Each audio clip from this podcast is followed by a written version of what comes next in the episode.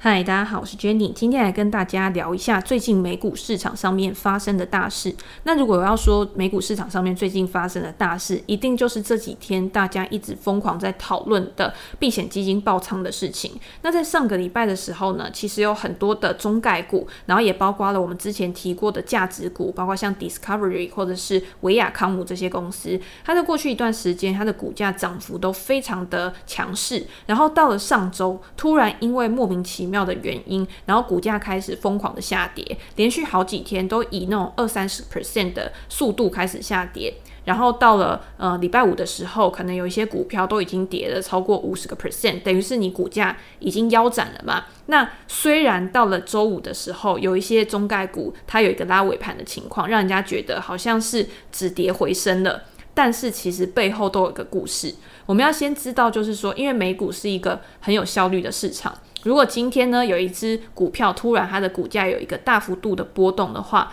通常背后应该都是有一个原因的，不管是基本面的因素，包括像它的公司有什么重大的变动啊、革新，或者是它公布了一个非常烂的财报，然后低于市场分析师的预期，导致股价大跌，然后作为一个反应。那如果今天都没有这些基本面的原因的话，你一定要去找出来说，到底这些中概股或者是这些呃下跌的股票发生了什么事情，你才有办法去抄底嘛？因为你基本上要对这间公司有一个一定程度的认识。那上个礼拜呢，受到很大波及的股票，大家一定不会不认识。嗯，我举例一下，包括像腾讯音乐啊，或者是跟谁学这个教育的公司，然后还有像百度、爱奇艺这些公司，其实都是大家还蛮熟悉的一些中概股。那为什么会被突然的大举抛售？其实就是因为后面一个避险基金它爆仓了，所以导致金融机构就是跟这个避险基金去做交易的呃银行，它必须一直不断的去抛售手上的持股。那因为避险基金一定不可能是像散户一样都是小额投资，然后都是只有几张而已，他们是以那种数万股的数量在抛售的。那供给突然在市场上大幅的增加，可是你接盘的人他没有那么多，股价自然就会不断的一直往下，然后直到找到愿意去接盘的人，然后去这接这些股票。所以，我们回过头来看，还是要去知道说到底是谁，然后哪一个避险基金去造成了这样的事件，然后造成了这样子的连锁效应。那我们先来介绍，就是说到底是哪一个避险基金发生了这件事情，然后引燃的这个火苗。那这个爆仓的避险基金呢，叫做 Arcos。Arcos 呢是 Bill Hwang 一个韩国人所创立的基金。那 Bill Hwang 之前他是做什么？其实他已经在投资界有一个很长的从业经验了。从早期呢，他就在 Julian Robertson 的老虎基金里面做投。投资经历，那后来老虎基金去清算了之后，然后把钱分配给所谓的老虎帮，然后让他们去做一个独立的呃投资事业，然后慢慢的他也是把他自己的资金逐步的去累积。在二零一二年的时候，它的总资金大概就是两亿美元左右，但是到了现在，它的总资金大概已经有了一百亿美元，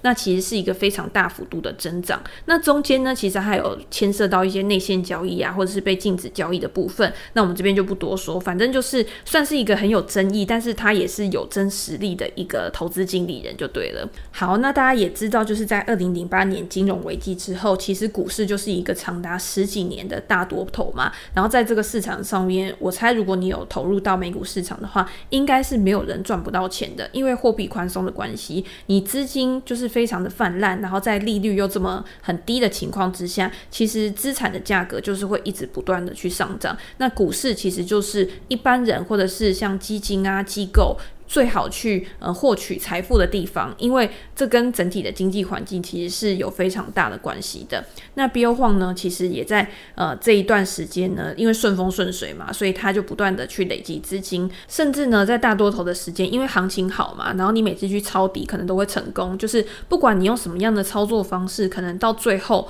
都会有一个不错的结果。那既然是这样子，你要怎么样去放大你的收益，就有很多种方法。那机构其实他们有一个很好的方法，就是去跟投资银行做交易，那这个交易跟我们一般散户在买卖股票其实是不太一样的，所以你会发现说，为什么他今天有一个这么大的部位在这个市场上面，可是却没有人呃预先发觉到有这个潜在的风险在，那就是跟他所使用的工具有很大的关系。那在这次所引发的风暴来看呢，它所使用的工具叫做 Total Return Swaps。总报酬交换，那什么是总报酬交换？这其实是一个避险基金跟金融机构所签订的一个契约交易。也就是说，他们在签订这个契约交易的时候，其实他是没有实际的去买入这个股票的。但是金融机构因为他去做这个交易，所以他必须要去买入现货，然后来作为呃抵押品。那当这个抵押品的价格持续的上涨的时候，那避险基金就可以赚到钱嘛。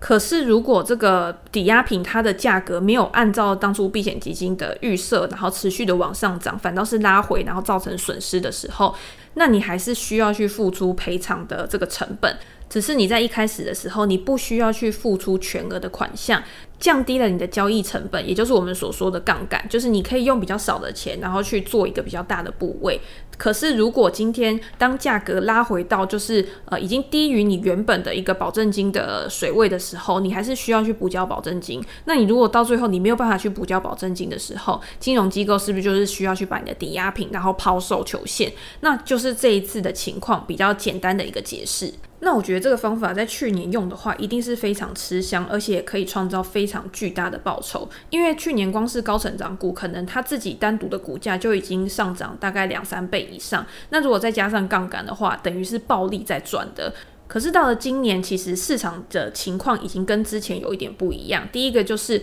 因为呃政府的激励措施造成经济复苏比想象还要快，然后公债殖利率也上升，因为对通膨的预期开始上升了嘛，所以导致很多的高成长股其实在今年开始都有一个比较大幅度的回调。那再加上很多中概股，其实在最近也呃有很多的风风雨雨啊，然后要回港上市，或者是像反垄断啊，反正就是很多的情况导是。这些中概股有一个大幅回档。然后也会让就是 bo 它的持股有一个呃很严重的一个拉回的作用。那你今天如果是高杠杆，像我们刚刚讲的，就是你杠杆可以帮你创造数倍的报酬，但是在拉回的时候，它拉回的幅度同样也是以数倍的速度然后再下跌的。所以你会知道，就是到最后会爆仓，然后补交保证金，其实是可预料的事情，因为你就是没有在就是最好的时机点，然后把你的部位去平仓。那当然，如果今天只有一家银行去做这样的事情的话，可能没有办法就是引发这么大的一个抛售潮。那以目前来看，Archegos 它就是没有只配合一家银行，它其实找了很多家银行来跟他做这个交易，包括像我们知道的瑞信啊，然后还有野村，都已经宣布说他们会因为这个交易而蒙受一个巨大的损损失，造成他们可能第一季或是上半年的获利都会遭到很大的一个影响。那还有像美国的高盛啊、Morgan Stanley 这两家公司，它是因为抛售的比较早，所以比较没有那么严重的影响。然后也导致说，昨天在美股的呃盘中，虽然说它的股价有一个比较大幅度的下跌，但是尾盘的时候反而是比较持稳的一个状况。那你现在就要去知道说，呃，为什么这些银行在知道风险这么高的情况之下，还是会愿意跟 Archegos 去做交易的原因？那当然原因是因为银行它从这些交易里面赚到的是手续费。那你今天这么大额的交易，它的手续费一定是很可观的。那你知道银行业原本是靠放贷，然后跟存款的利差，然后来做获利的嘛？那因为二零零八年金融危机之后，其实在低利率的情况之下是没有办法就是支撑他们的一个获利成长，所以他们一定要从别的地方去找到他们的获利来源。这也是他们没有办法去抗拒这些衍生性交易的手续费的来源的原因之一，就是这些东西为他带来的获利其实是很可观的。那银行在彼此竞争的情况之下呢，可能也会对这种避险基金它的条件会给得更宽松，譬如说你的杠杆倍数可能可以更高啊，或者是你的手续费可能有什么样的调整啊，然后造成说大家其实都在做一样的事情，那没事的时候当然就没事，那如果今天一有事的时候，就是造成一个连锁效应，也就是呃共同。去抛售持股，那倒霉的其实还是市场上面一些一般的投资人。所以真的要说的话，其实资本市场在某部分对于就是散户其实是比较不公平的，因为我们的交易量一定是比较小的嘛，所以我们比较没有办法拿到比较好的条件，或者是比较多元的操作工具，甚至是比较低的成本。然后在这种机构突发事件发生的时候，其实我们去抵御就是这个市场波动的力量也是比较小的。那我觉得比较好的方式就是我们还是跟着大盘，然后跟着我们自己看好的公司，然后比较稳健的公司，然后你真的有实际去评估过公司的基本面，那你在持有的时候其实也会比较稳固。那一时的抛售其实造成价格的波动是一定的，但是如果你以长期来看的话，这个波动可能就只是一个小小的一个涟漪而已。如果今天这家公司它的未来还是有非常巨大的成长潜力的话，其实你就不会在这个时候去抛售股票。但是如果你对你手上的公司，比较没有就是概念，然后你不知道这家公司是在做什么的，你可能只是因为市场觉得这个趋势很好啊，然后这家公司很热门，然后所有的资金都去追逐这一家公司的股票，造成股价突然的大幅上涨的话，那你在这种时候的你就会很紧张，你就会不知道到底要怎么样去处理你手上的股票。那如果你今天去看就是他持有的这些股票，然后去抛售的，譬如说像百度啊，或者是爱奇艺啊、腾讯音乐。其实我个人觉得这个也都还是市场上面的一个趋势产业，所以你会看到，其实还是有很多的人在这个股价大幅下跌的时候，他还是去持续的买入。但是现在有一个问题，就是 Archegos 这件事情到底落幕了没？因为在上个礼拜的抛售之后，其实大家现在都很关注这件事嘛。那可能还有一些隐藏在底下还没有呃爆发的一些未爆弹，然后是市场还不知道的。不管是一般的散户啊，或者是华尔街一些其他的呃机构，也都在关注说，到底还有没有其他的避险基金被卷入到这个事件，或者是有其他的投资银行啊、金融机构也还有呃还没有抛售完的持股，可能在之后还会持续的去做一个呃卖出。那这样子的话，还是会对市场造成一定程度的影响。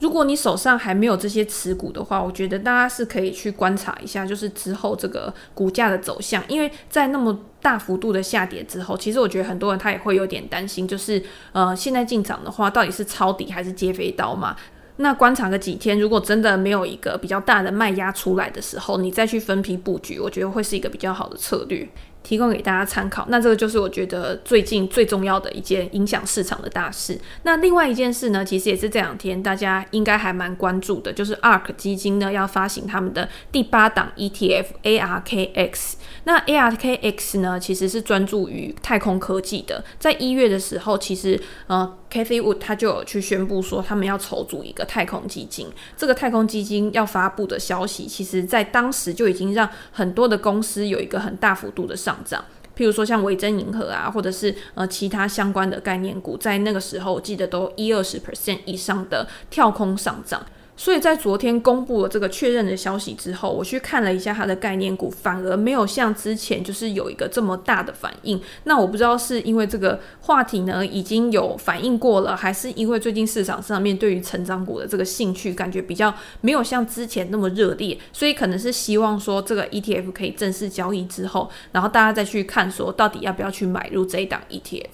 那 ARK 的基金其实一直以来都是以破坏式创新为一个核心概念嘛，然后看就是相关的领域有哪一些是符合破坏式创新的公司，然后他再去买入作为他投资组合的目标。那之前呢，ARKK 或者是 ARKW 或者是 ARKQ、ARKG 都是不同领域的呃 ETF 的组合。那我觉得太空概念这个比较特别的原因，是因为我觉得这个是比之前的一些破坏式创新还要更远大的一个目标。那之前的投资组合可能里面有一些公司，它是真的已经有实际获利的，而且它的营收成长已经是非常高速的，然后显示在他们的财报上面。但是如果你转到就是有一些太空科技的相关概念股的话，有一些可能是没有营收，或者是你没有实际获利的。然后你今天要。呃，在财报上面是没有办法看到公司目前的一个营运状况，你只能知道说这个公司呢，它对于未来的这个科技趋势一定是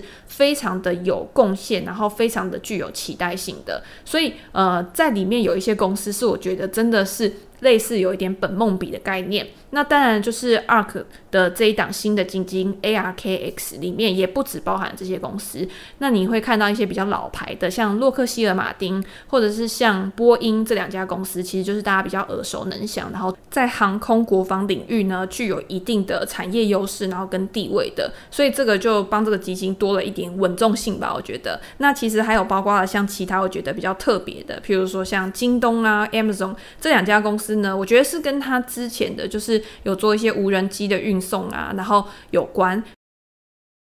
还有像 NVIDIA，也就是半导体晶片的部分，我觉得这一定是有相关的啦。TSM 就是台积电，其实也有在里面。比较有趣的是 Netflix 这一家公司，其实也在 ARKX 里面的呃投资组合之一。那今天我在 Facebook 上面在分享的时候，大家就说，因为我上太空可能也要看 Netflix 啊，也要追剧啊，因为太空很无聊。其实我觉得都很有道理，然后也还蛮有趣的。那我自己会想说，他今天弄了一个 Netflix 在里面，然后也是掀起大家的一个话题性，然后让大家做讨论。因为我觉得 ETF 其实它的流动性很重要。那你今天流动性其实就是建立在它的一个基金规模嘛。那基金规模要怎么样让它可以很快速的成长？第一个就是你的主题性一定要非常的明确，而且这个主题是市场上面真的有兴趣，觉得未来真的具有一个产业的发展趋势的。那第二个就是你对基金经理人的一个信任。那 ARK 其实大家不用讲，过去一年的表现其实都非常的好。五档旗舰型基金呢，其实都有超过平均一百 percent 以上的报酬。那虽然说在最近呃二零二一年的前三个月，他们的表现可能没有这么的理想，然后被很多像价值股啊、传产股都超越。但是如果你把一个时间拉长来看，就像 ARK 其实每次都说他们是一个五年的周期去看一家公司嘛，那这五年呢，其实就是这些新创公司它发展就是最高速，然后最具有爆发力的一段时间。那以现在科技进步的速度来看呢，我觉得太空科技也许它可以发展的比我们想象中还要快。那如果大家对这种太空科技有兴趣，但是你又不知道压在哪一家公司上面，或者是你觉得压在一家个别的公司觉得风险特别大的时候，其实你就可以考虑这新成立的。这一档 ARK 的 ARKX 上面，那当然就是在一月的时候，ARK 它公布说它要做一个太空概念的 ETF。本来市场上面就有其他的 ETF 是跟这个主题相关的。第一个就是 Procure 太空 ETF，那它的股票代号是 UFO，其实还蛮符合就是这个太空的概念的。那这一档 ETF 呢，它其实是在二零一九年成立的，所以大概也不过就是两年左右而已。那之前其实这一档 ETF 它的总资产，就是它管理的总资产，其实并没有这么的大，大概就是四千四百万美元左右。就是在 ARK 的推波助澜，就是助攻之下呢，它的资产在短短的几个月之内呢，上升到一点三亿美元，等于。于是上升了快要三倍嘛。大家对于这个太空概念突然都变得超有兴趣，这样子。那 UFO 呢，这一档 ETF 其实它也是跟航空啊或者是国防啊有关的公司都囊括在里面。那它总共呢持有三十四档公司，其实跟 ARK 的基金相差不远。因为大家都知道 ARK 其实它也是非常集中型投资的嘛。那相关的这种公司，它的数量可能又不会太多，所以导致说这些基金它可能都会集中在某几家公司或者是某几个产业上面。那 UFO 呢，包括像通讯网络啊、无线通讯啊，或者是像航空国防这些公司、软体公司或者是工业公司，都包含在里面。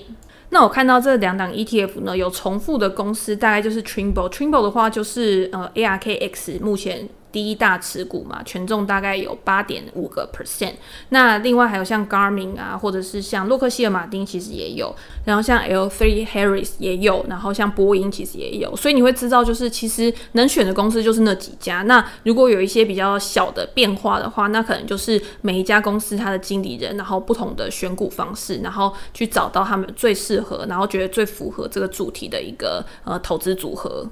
那另外还有一档呢，就是规模比较小的，然后也是跟太空科技有关的标普 Canso 最终边际 ETF。那这一档 ETF 的股票代号是 ROKT。那它的规模大概就只有两千三百万美元左右，然后持股数量呢也一样是在三十档左右，就是你知道它也是比较集中的，只是它的持股的分配其实是比较平均的。我看它每一档的占比大概就是四个 percent 左右，就是呃今年比较平均的话，等于是每一家公司它的表现其实对于 ETF 的呃影响大概都是差不多的，但是三十档主要还是呃比较集中啦，所以它的波动性一定还是会比较大的，这个就是大家要去注意的事情。那介绍完这三档 ETF 之后，其实今天有蛮多人问我说，诶，那我到底会不会去买太空概念的 ETF？就是呃跟着这个热潮，然后去参与就是这个趋势的一个成长。那我目前呢是不会去买这个太空 ETF 的原因，是因为我还是比较喜欢做一些稳健的投资。就是我觉得太空科技这个东西虽然是很值得发展，而且我觉得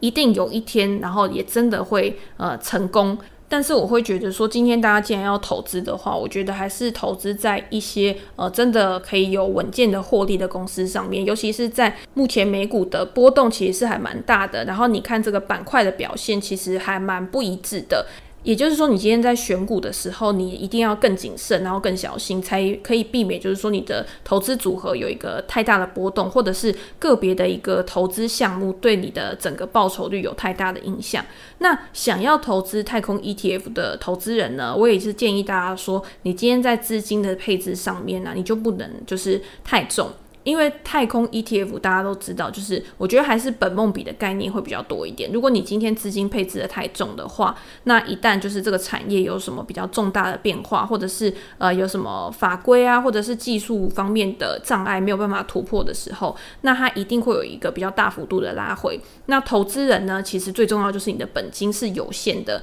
如果今天这个大幅度的拉回呢，会对你的本金造成一个很严重的伤害的话，那我就建议你就是不要做这什么风险的投资？我是觉得目前市场上面应该还不缺资金，然后去投资在这种前沿科技的产业上面。但是，呃，投资人要自己拿自己的钱去试啊，然后去支持的时候，当然也是要衡量一下自己的风险承受度会是比较好。那最后就是跟大家分享一下，在这个礼拜五的时候呢，还是会有美国上一个月的非农就业数据会公布。那这个非农就业数据一直以来都是呃影响美股走势很重要的一个讯息。那为什么会很重要的原因，就是因为像鲍威尔他每次在讲说会不会有一个提前紧缩的状况的时候，除了通膨以外嘛，最重要的就是就业。就业的话，就是失业率，然后跟非农就业数据其实都会在这个周五的时候会有一个发布。如果失业率呢有持续的在下降当中，就代表说美国的经济其实是在一个逐渐复苏的一个轨道上。那要怎么样去判断说今天这个就业数据跟失业率已经走到了一个比较呃极端的值，或者是一个比较合理的值，会勾起联准会想要紧缩的意图。他之前就有提到一个叫做自然失业率的东西。你去看，像疫情之前啊，其实失业率大概就是降到四个 percent 左右。那现在目前还是在六点多个 percent 嘛。那等到慢慢的持续降到大概四点多个 percent 的时候，也许就是一个比较好的时机点，然后可以去做一个紧缩的动作。所以我觉得现在大家还不用太担心，就是。呃，市场会因为一次的就业数据或者是失业率的发布，然后就会造成联准会有一个比较大幅度的态度改变。那如果今天就是才刚刚开始好转，然后联准会就有一个比较大的态度改变的话，其实对整个市场来说，他之前的努力可能都白费了。这个我们之前已经讲过很多次，就是不要因为一次的数据，然后而改变你对市场的。趋势的看法，这个数据呢，其实你是要去观察，就是一个比较长期性的，至少是呃几个月以上的，你才有办法知道说现在整个经济的情况到底是演变到一个什么样的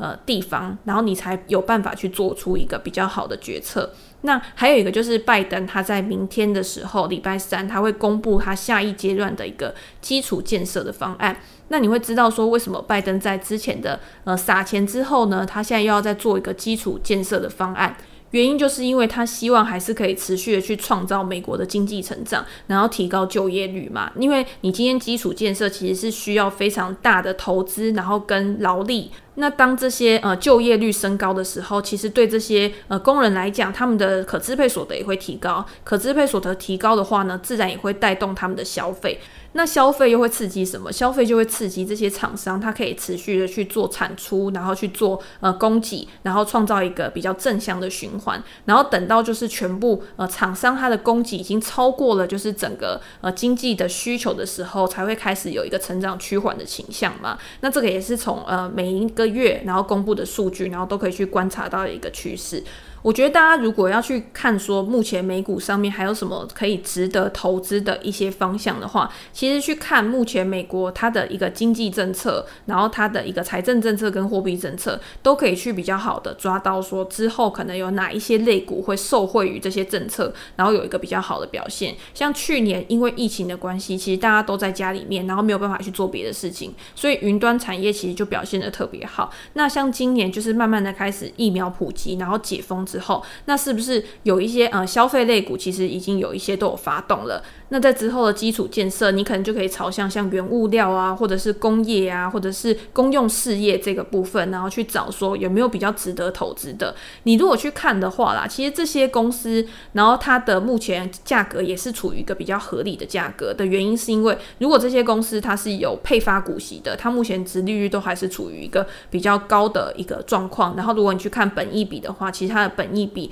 跟之前的记录相比的话，可能也没有呃差了那么多。然后有一个比较高估值的倾向。那科技股的话，因为之前已经涨很多了，所以它的可能估值都会呃比较被高估。那你今天等拉回的时候再去做一个布局，其实就会比较好。投资也是一个动态循环的一个过程。你今天如果你真的不想去想说你要怎么样去做你的呃资产配置啊、资金配置的话，你就投资在指数上面。但是，一旦你选择做一个主动投资人，我觉得对于市场的一个轮动的敏感度还是要有，就是你要怎么样在呃对的时间点，然后去买入。对的资产，而不是像呃市场上面多数的人一样，就是追高杀低。那到最后，其实你不知道，你没有一个进出场的一个原则的话，其实你赚到的获利也不一定留得住。那当你的获利留不住的时候，那你很容易就会陷入呃亏损啊，或者是情绪上面也会受到很大的影响。对于整个你的长期的投资生涯来说，其实不是一件好事情。那今天就跟大家分享到这边。那如果大家有什么呃想要讨论的话题啊，或者是有什么问题的话，也欢迎你在留言的地方或者是